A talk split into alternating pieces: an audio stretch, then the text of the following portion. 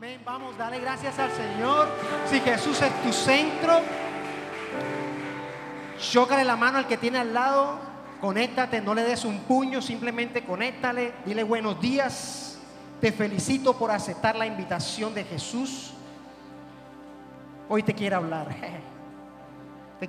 Nos quiere hablar a ustedes y a mí. Y antes de empezar, me gustaría que repitiera conmigo esta, esta frase. Y es, Espíritu Santo, otra vez, Espíritu Santo, háblame. Otra vez, Espíritu Santo, háblame. Más fuerte, Espíritu Santo, háblame. Amén. Ok, el domingo pasado, o venimos durante este mes de julio, la serie Íntimos. Y el pastor Michael nos venía hablando de el hijo pródigo, pero estuvo enfocado a cómo el padre actuaba, todo lo que el padre tenía preparado para nosotros. Y que Él está ahí, dispuesto, esperándote, ha preparado cena, ha preparado todo para que tú llegues ahí. Y hoy vamos a seguir en esa línea y pero también voy a hacer énfasis en cómo nosotros como hijos, qué espera el Padre. Y voy a entrar por ahí. Entonces, para que usted esté atento a lo que va a pasar en los próximos minutos, vamos a contar una historia. Pero antes, cuando yo veo esa mesa, yo recuerdo mucho la temporada de pandemia. Yo recuerdo que en pandemia nos dimos cuenta que en nuestra casa no había muchas cosas. De cosas estaban las paredes y pintadas. Más de uno le pasó eso. No había un cuadrito, no había una planta, no había sofá, no había mesa de comedor. Mejor dicho, eso no había nada en el apartamento. ¿Por qué? Porque andábamos más trabajando, haciendo otras cosas que en la casa.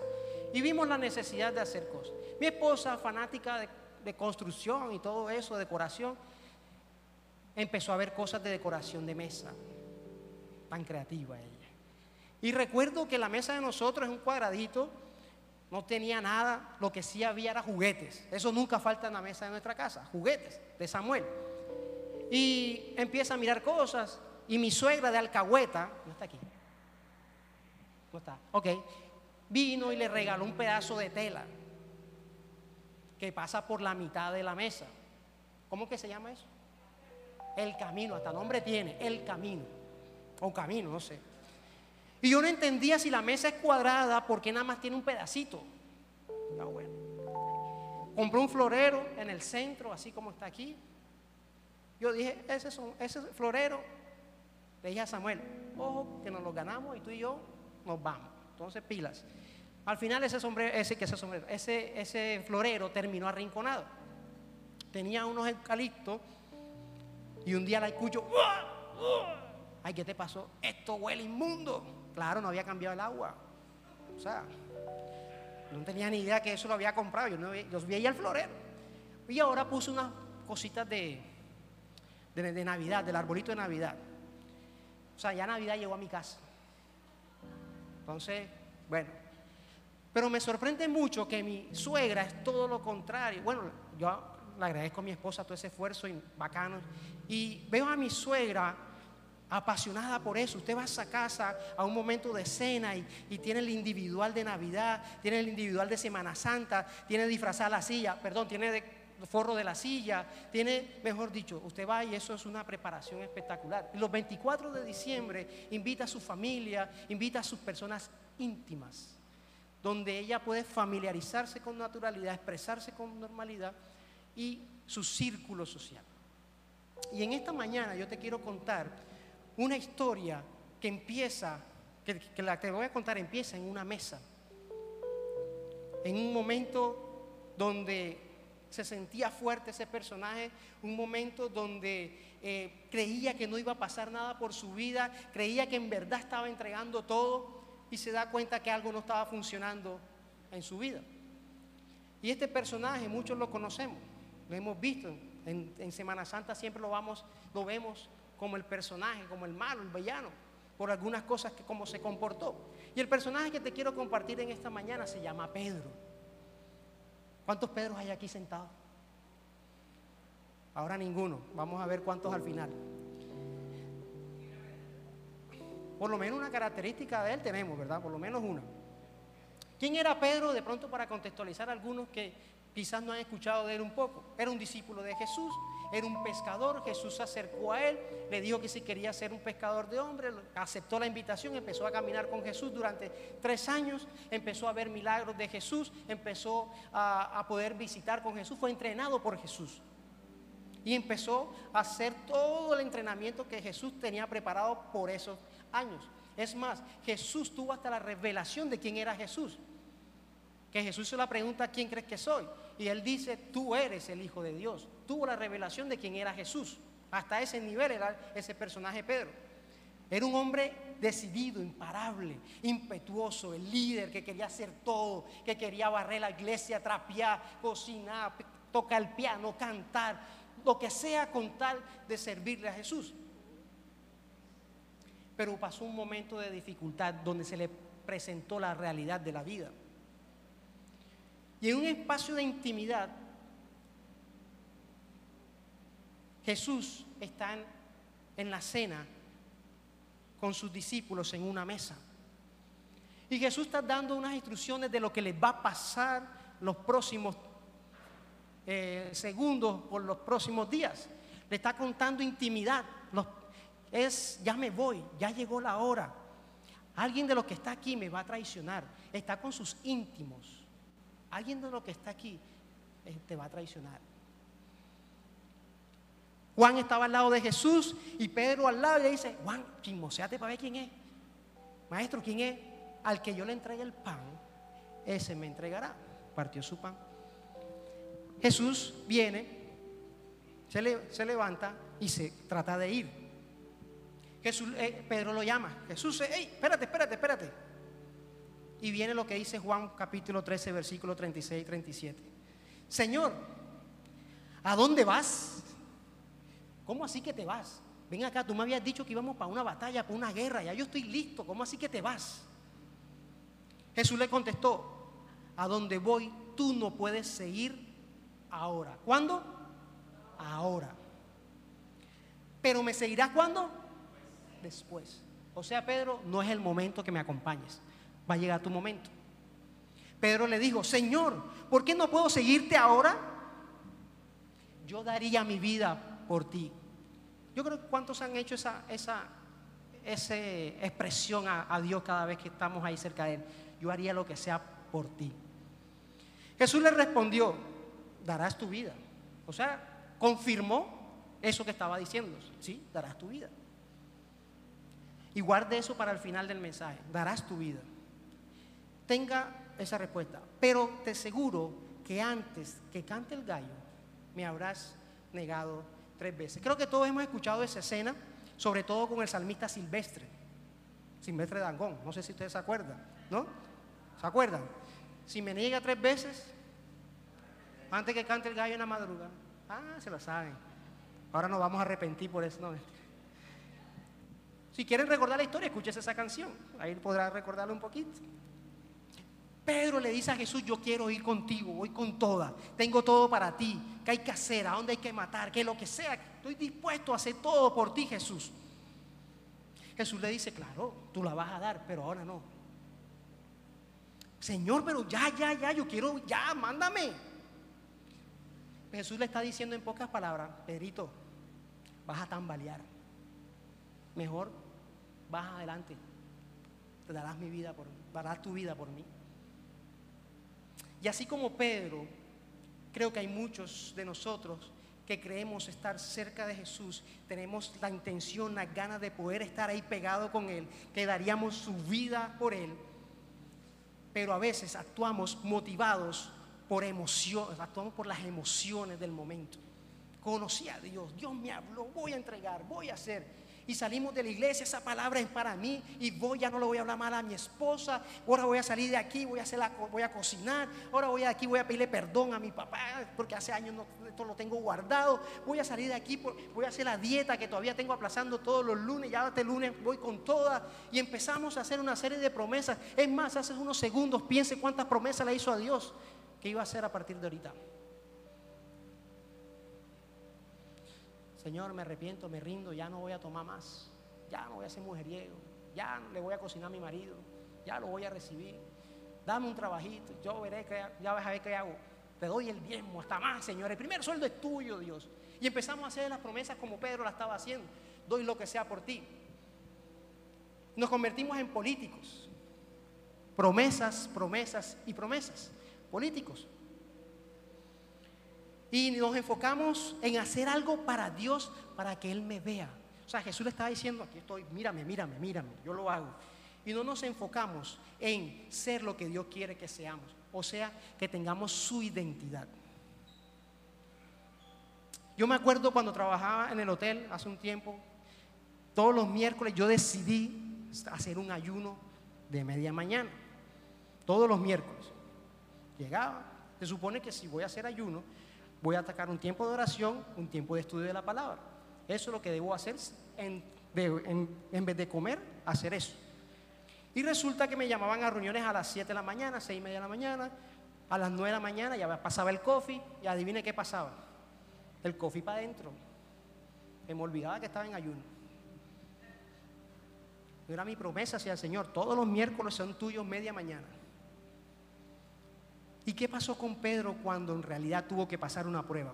Vamos a Mateo 26, 69 al 75.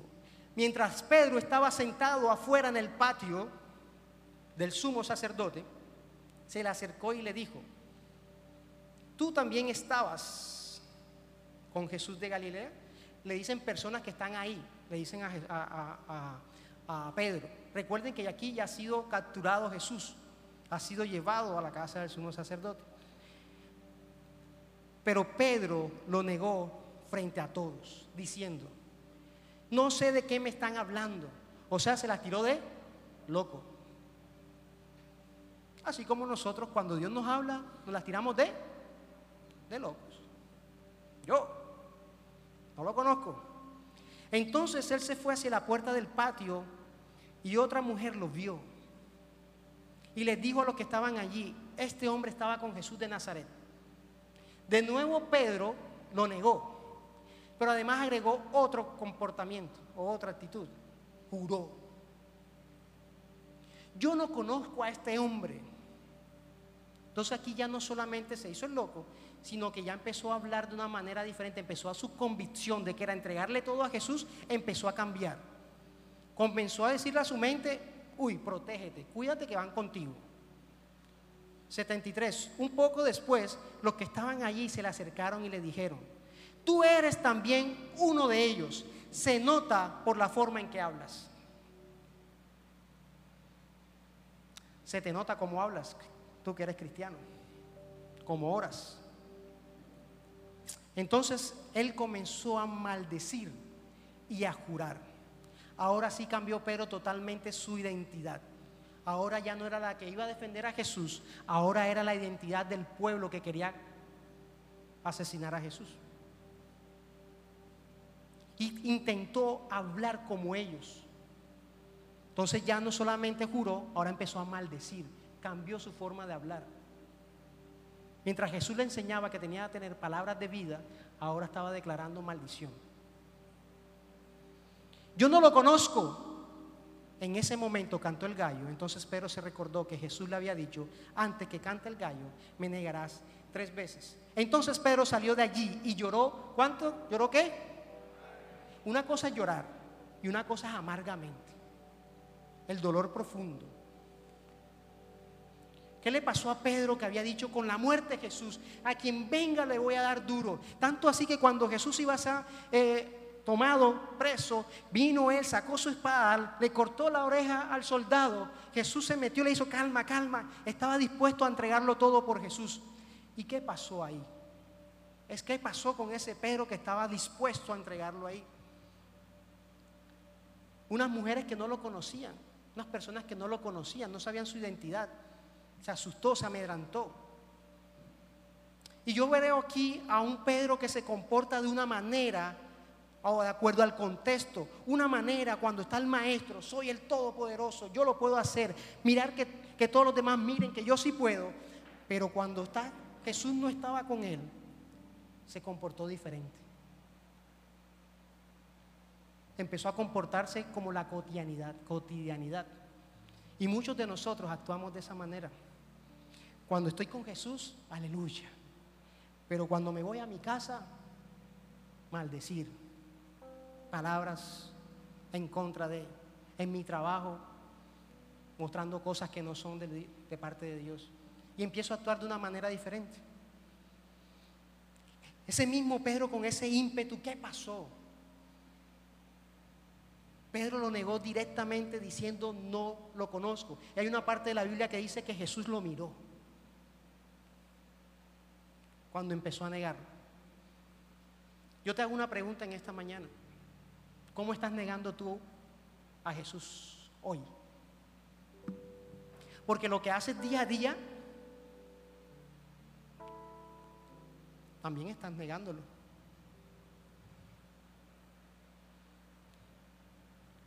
¿Qué estás haciendo que hoy lo estás negando? ¿Qué comportamiento estás teniendo? Que no son correctos, que no están mostrando a Jesús o lo que Él te ha enseñado. Pero a mí me impresiona que Pedro no se acordó de las palabras que le dijo Jesús. Jesús le dijo, darás la vida por mí, sin embargo antes negarás, me negarás tres veces. No se acordó que era mejor que eso pasara porque después iba a pasar algo mejor. No se acordó, no se acordó que Jesús le había dicho, darás la vida por mí. Y cuando estamos en momentos de crisis, en la cotidianidad, nos olvidamos de esa palabra que Dios te ha dado, de esa promesa que Dios te ha dado, lo que Dios ha dicho de ti. Así que Pedro, luego que sale llorando amargamente, decide irse nuevamente a lo que él se dedicaba inicialmente. ¿Y era qué? A pescador. Va decepcionado de la vida, eh, avergonzado, triste, desanimado, porque obviamente había decepcionado al maestro después que le había dicho, yo te entrego todo por ti. Él deja todo tirado, ese propósito que Dios le había dicho durante todos estos tres años, Jesús le había dicho, lo deja tirado y se va nuevamente a una barca. Pedro se va a pescar. La diferencia entre Judas, que entregó a Jesús, y la diferencia de Pedro es una.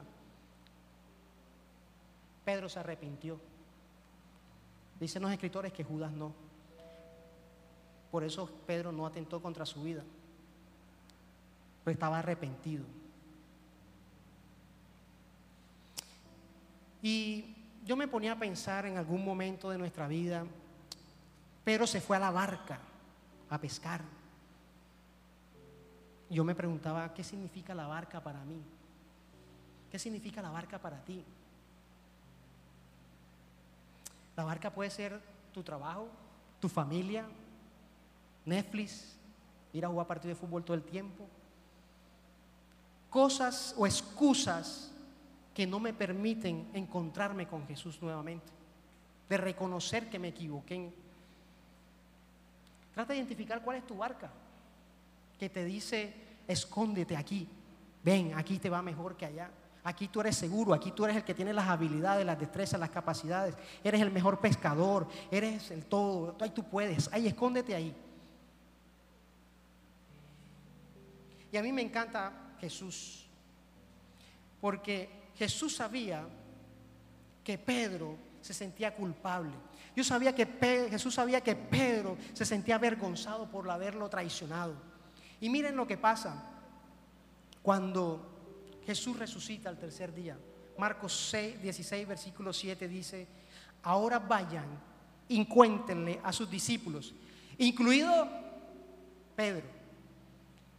Wow, resucita Jesús, mándanos ángeles y le manda una razón. Díganle a los discípulos que nos encontramos allá donde habíamos quedado. Pero además recuérdenle a Pedro.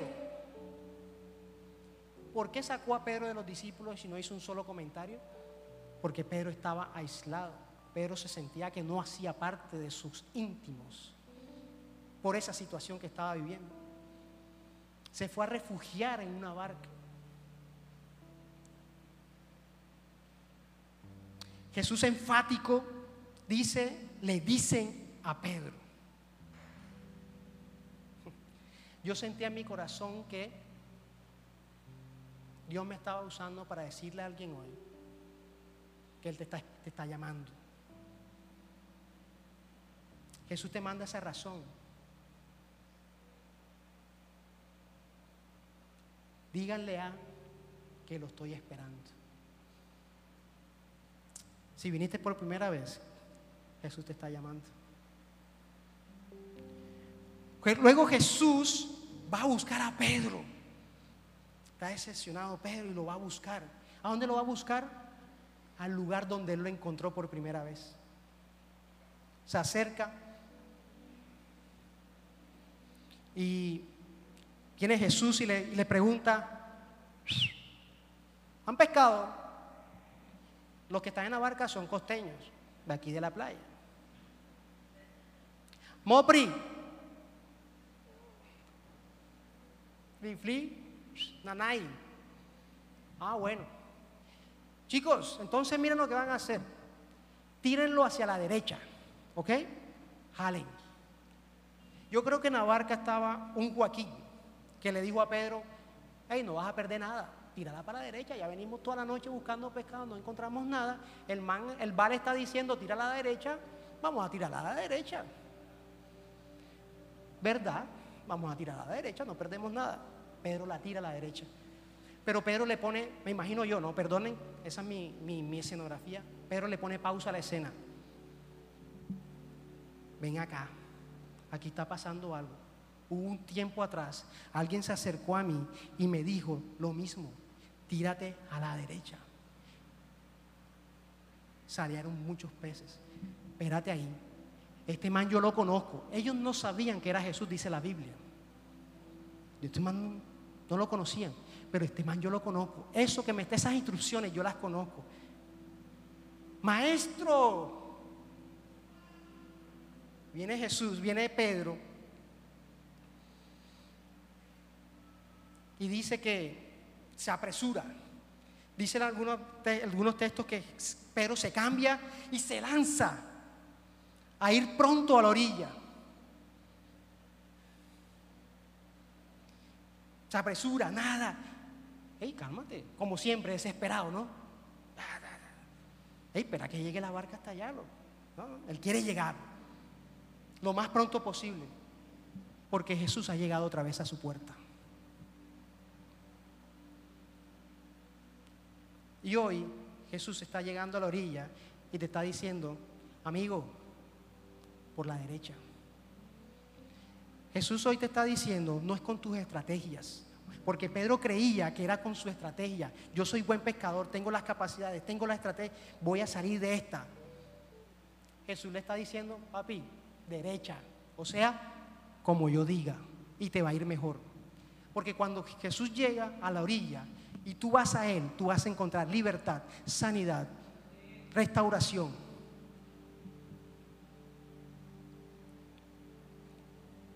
Me encanta la técnica de Jesús, me encanta. Juan capítulo 21, versículo 15. Ese Pedro que hacía preguntas, inquieto, que siempre era el que hacía las, preguntas a Jesús delante de los discípulos, que quería siempre llamar la atención, cuando llega a la orilla, ya no es ese Pedro que quiere hacer preguntas. Yo me imagino que es el Pedro que se humilla, se queda callado porque es momento de que el maestro hable, no que yo hable. Después del desayuno, ¿después de cuándo? Desayuno. Jesús le preguntó a Simón, paréntesis, mujeres que están aquí, cuando usted quiera hacer una pregunta a su marido, dele desayuno, almuerzo o cena y después pregúntele. Cierro paréntesis, es gratis. Yo le dije a mi esposa a partir de cuando empecé, dije, mi amor, Jesús le dio de comer a Pedro antes de hacerle las preguntas. Entonces, cuando me vaya a preguntar algo, dame comida. Yo me imagino que Jesús decía, Pedro viene con hambre, no, este man no va a contestar nada, va a estar pensando que voy a almorzar, que voy a comer, que habrá pescado, yuca, qué, qué. Entonces, vamos a darle desayuno. Sobre todo desayuno, mi amor, oíste. Desayuno. Simón, hijo de Juan. Después que desayuna, ojo, la escena. Ah, importante otra, otra parte. Recuerden que Jesús se levanta para decirle a Pedro que algún día darás la vida. En una mesa, en la orilla que Jesús montó, hay una zarza, hay unos pescados. Está haciendo una recordación a Pedro de ese día que él me dijo que daría la vida por mí. Le llevó esa mesa a ese lugar para que se diera cuenta que algo va a pasar, que esa promesa que él hizo no era él, era lo que Dios o Jesús iba a hacer a través de él. Esa mesa la llevó a la orilla. Sí, Señor, contestó Pedro. Tú sabes que te quiero. ¿Qué le había preguntado Jesús? ¿Y qué contestó Pedro? ¿Contestó la pregunta? Entonces, alimenta mis corderos, le dijo Jesús. Para poder entender a profundidad este texto, debemos hablar de dos palabras claves ahí que le acabamos de ver. La palabra amor que habla Jesús ahí, pero me amas, se refiere a la palabra agapeo o agapao o agape, que significa amor incondicional, hasta la muerte, amor sin límites. Y el amor que contesta Pedro, el te quiero, es el fileo, quererte, amor fraternal, amor de amistad. Entonces cambiemos la expresión de Pedro, de, Jesús y de Pedro. Simón, hijo de Juan, me agapeas o me agapeo, me agape. Jesús, tú sabes que te fileo. Pedro le está diciendo a Jesús ahí, yo me imagino arrodillado, mi amor no es como el tuyo, el mío tiene límites, te fallé, te negué, te dejé solo, te prometí que iba a dar la vida por ti, yo te fileo Jesús, te fileo, no me pidas que te diga que te agapeo mi amor no es condicional como el tuyo. Yo me imagino a Pedro en esa escena.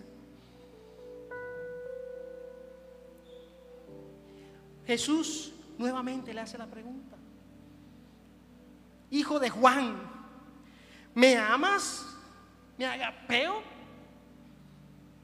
Jesús, tú sabes que te fileo. Jesús, te quiero.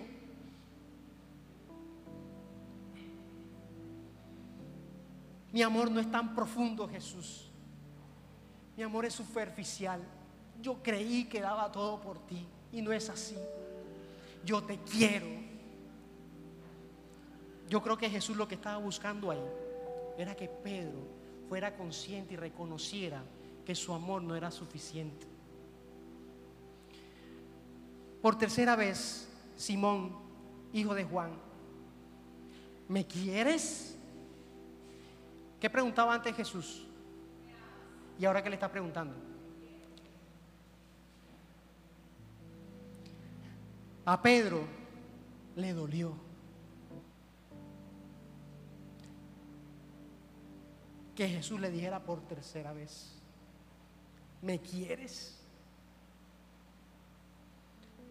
Señor, tú sabes todo. No me hagas decírtelo, tú lo sabes. Ya tú sabes lo que pienso, lo que siento, lo que hice. Tú sabes que yo te quiero. Esa última parte yo estaba en mi casa preparando este mensaje. Yo sentí en mi corazón que Jesús me preguntaba a mí, Joaquín, ¿me amas? Y llegaron a mi mente muchas cosas donde dije, Jesús, no me preguntes eso. Yo sé, yo sentí la tristeza que Pedro estaba diciendo ahí. Yo sé el dolor que Pedro estaba diciendo ahí, que Jesús no le preguntara agapeo, sino que le estaba preguntando fileo, porque era un amor diferente, un amor con límites. Y recuerdo que viene a mi memoria hay momentos donde no he querido hablar, donde he callado, donde Jesús me ha dicho que haga cosas y no lo hago donde Jesús me ha dicho, tú lo puedes hacer y yo no tengo miedo. Estaba en mi barca y no había visto que Jesús estaba a la orilla. Y Dios habla a mi corazón. Y, esa pregunta se las quiero hacer a ustedes también. No soy yo, es el Señor. Quita el nombre de Pedro. Pon tu nombre. María, Marta, Juan, Carlos, Caleb, Wilson, Michael, Grace, Tania. ¿Me amas? Cierra tus ojos ahí. Pon tu mano en tu corazón.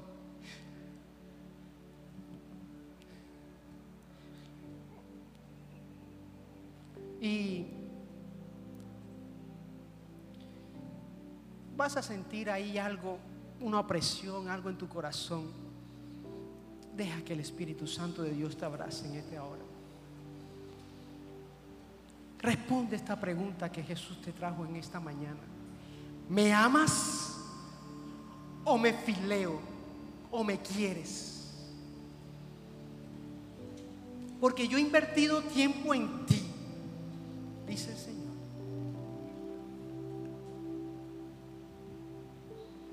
Te he dado propósito, te he dado palabra. La pregunta es, ¿te has ido a esconder a la barca? ¿Me quieres?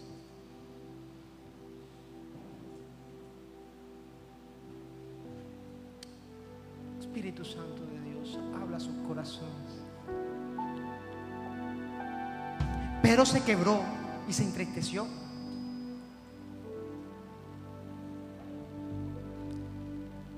En esa palabra te amo. Creo que Jesús también le estaba preguntando, Pedro, ¿te atreves? Pedro, ¿te atreves a cargar la cruz de verdad? ¿Te atreves a hacerlo todo por mí nuevamente? Jesús le estaba diciendo, agapeo, Pedro, mi amor llega más allá que el tuyo. Porque esta relación no se trataba de ti, de tus fuerzas, de tus habilidades, de tus destrezas. Esto se trataba de mi amor por ti.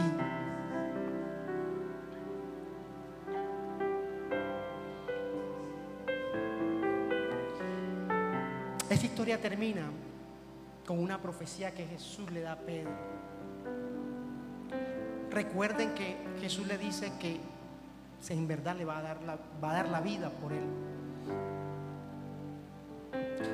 Seguramente usted y yo nos gustaría escuchar una profecía de Jesús diciendo, vas a ser el mejor líder, vas a ser el que vas a resaltar en todo, vas a ser el, el mejor de todos.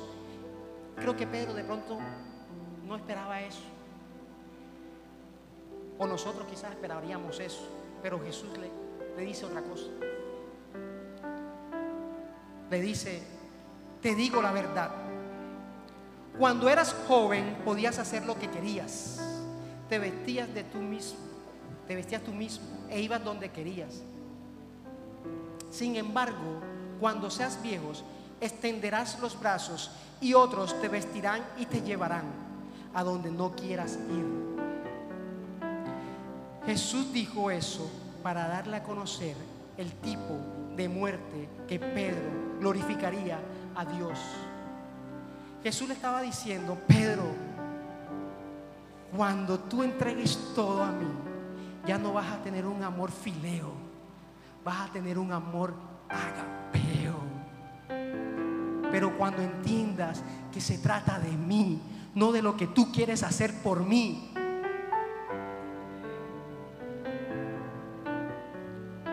qué hizo Pedro después de eso? Dio la vida. Murió por Jesús. Dio todo. Y te voy a decir algo. Dios va a cumplir esa promesa que te ha dado. En su momento. Espera el momento. No te vayas a la barca a esconder.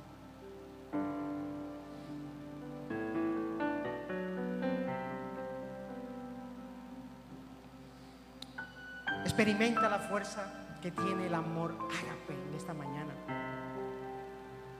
Que no se trata de tu amor, se trata del amor de Jesús. Cierra tus ojos y quiero hacer algo que siento en mi corazón. Ciérralos, no te dé miedo de encontrarte con Jesús en esta mañana. El primer llamado a que se coloque de pie es aquellas personas que hoy vinieron y estaban metidas en la barca escondido ocultando el propósito que Dios le dio. Escondido en querer no poderse encontrar o no querer encontrarse con Dios para que Él le vuelva a repetir lo que ya sabe que tienes que hacer. Colócate de pie, quiero orar por ti.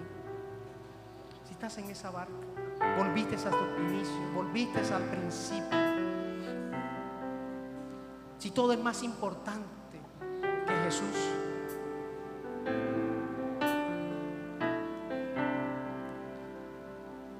Y el segundo llamado para que te coloques de pie, tranquilo, en tu silla, ahí de pie nomás, es para aquellas personas que hoy dicen, el dolor de su corazón, que alguna vez creyeron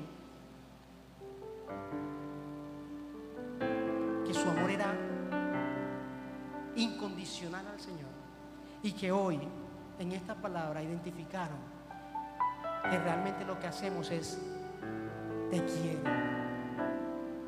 Colócate de pie si tú eres de esos que hoy, como yo, reconoce en su corazón y dice, Jesús, no me preguntes si te amo, todavía te quiero. Porque alguna vez tú me dijiste en la palabra, instruye al niño en mis caminos. Y yo eso no lo he hecho. Porque tú me dijiste, perdona a quien te hace daño y yo todavía en la hora y sigo resentido. Porque tú me has dicho, sana esa herida y todavía sigo metido en la barca, sin ese ciclo sin cerrarlo. Siempre voy y vengo, voy y vengo y no he sanado mis emociones. Ahí estoy, todavía estoy en la barca, te quiero.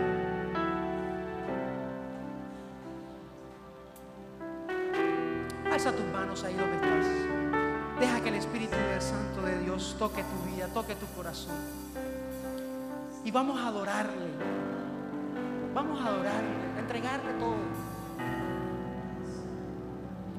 Señor, yo te doy gracias por cada una de esas personas, Señor, que hoy reconocen que tu amor es incondicional, que reconocen que el amor de ellos es diferente al tuyo, que quizás creíamos que estábamos en ese camino, creíamos que simplemente con servir, simplemente con hablarlo, simplemente con parecer, estábamos cerca tuyo, en intimidad contigo. Hoy reconocemos, queremos salir de esa barca. Hoy queremos saltar de la barca, queremos ir a la orilla para que haya restauración, para que haya sanidad, para que haya libertad en mi vida, Jesús. Quiero ser que seas tú mi centro. Vamos, alza tu voz con tu mente, con tu conciencia clara de lo que estás cantando. Entrégale todo al Señor. Todo.